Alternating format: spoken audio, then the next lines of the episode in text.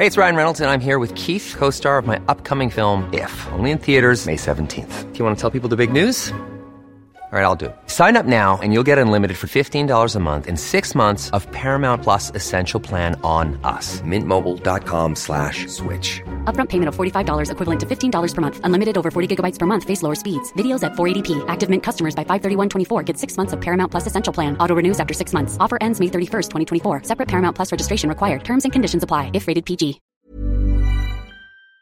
Saludar a Marielena Morera, presidenta de Causa en Común, a quien le agradezco estos minutos de comunicación con el Heraldo Radio. Marielena Morera, bienvenida, gracias por tomar la llamada telefónica de nuestro programa. Muy buenas tardes, noches ya. Buenas tardes, Jesús, eh, Ray, eh, buenas tardes a todo tu auditorio. Muchas gracias por tomar la llamada. Una primera impresión de lo que ha ocurrido en Culiacán en las últimas horas, desde las cuatro y media.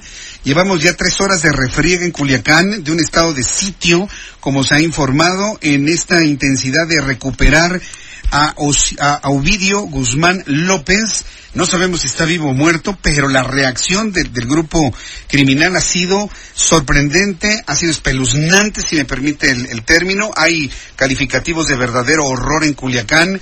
Luego, si esto le sumamos lo ocurrido en Aguililla, en Iguala, en Zitácuaro, desde su punto de vista, ¿ante qué se está enfrentando México en este momento, María Elena Morera? Mira, pues eh, sí estoy muy impresionada, igual que ustedes. He seguido toda la tarde lo que nos, eh, nos están mandando los amigos de Culiacán.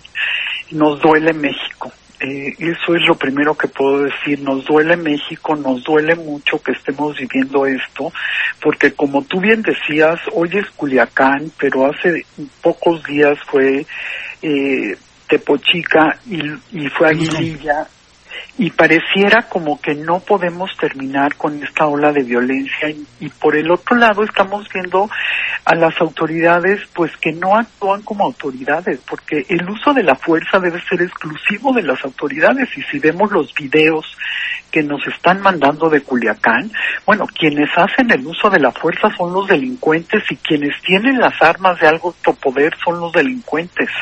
Eh, la ciudadanía está aterrorizada, eh, nos dice la gente que se están metiendo, o sea que cuando empiezan la balacera la gente se está metiendo a la primera casa que encuentra para cubrirse. Eh, es verdaderamente doloroso lo que estamos viviendo y más doloroso el ver que las autoridades no tengan una estrategia para controlar la violencia que estamos viviendo.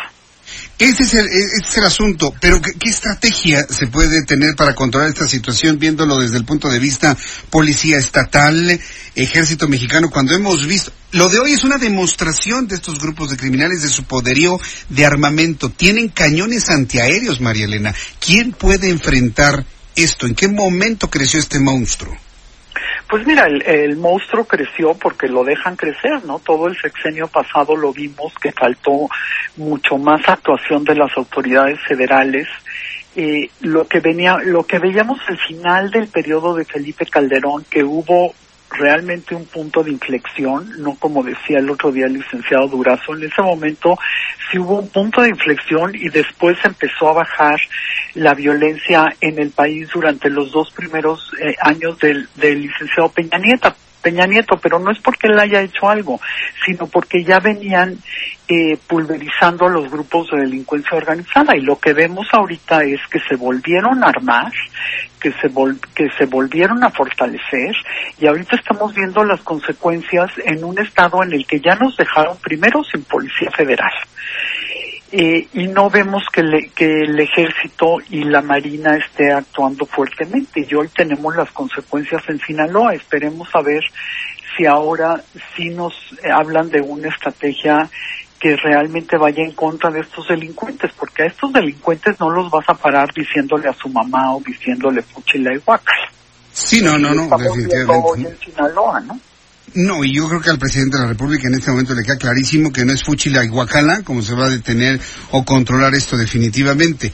Pero pienso, pienso desde mi punto de vista, no sé, Mariana Morera, que lo ocurrido hoy en Culiacán, la demostración de fuerza de estos grupos criminales hayan crecido en el momento que hayan crecido, eh, supera y rebasa ideologías, partidos, posiciones, eh, filias y fobias Yo creo que nos llama a todos a cuidarnos, ¿no? Mira, eh, me parece que es el momento eh, de toda la ciudadanía salir a exigir y de todo y de todos los niveles de gobierno actuar. Pero definitivamente eh, con estas armas, como tú bien dices, y la gente que lo puede ver en Internet, eh, los que tienen que actuar es el ejército y la marina, oye, insisto, ya no tenemos policía federal para que lo haga, ¿no? La Guardia Nacional, pero la Guardia Nacional pues todavía está en formación, o sea, no podemos decir que la Guardia Nacional va a ir a cuidar Culiacán. No, el, operativo habla de la posibilidad de, ya una participación clara de la Guardia Nacional. Eso sería la primera incursión de la Guardia Nacional, pero a estos niveles de intercambio de plomo, María Elena, eh, eh, en caso de que se confirme, ¿cómo habría visto estas acciones, esta, este operativo?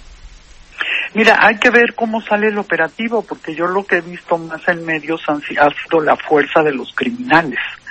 ¿no? Entonces, eh, no sabemos, eh, como tú bien dices, si el hijo del Chapo está vivo o no está vivo. Eh, todavía no sabemos en realidad qué es lo que, qué es lo que eh, pasó, ¿no? Lo que estamos viendo es la fuerza de los criminales en las calles y esperemos que esto no termine en una gran tragedia.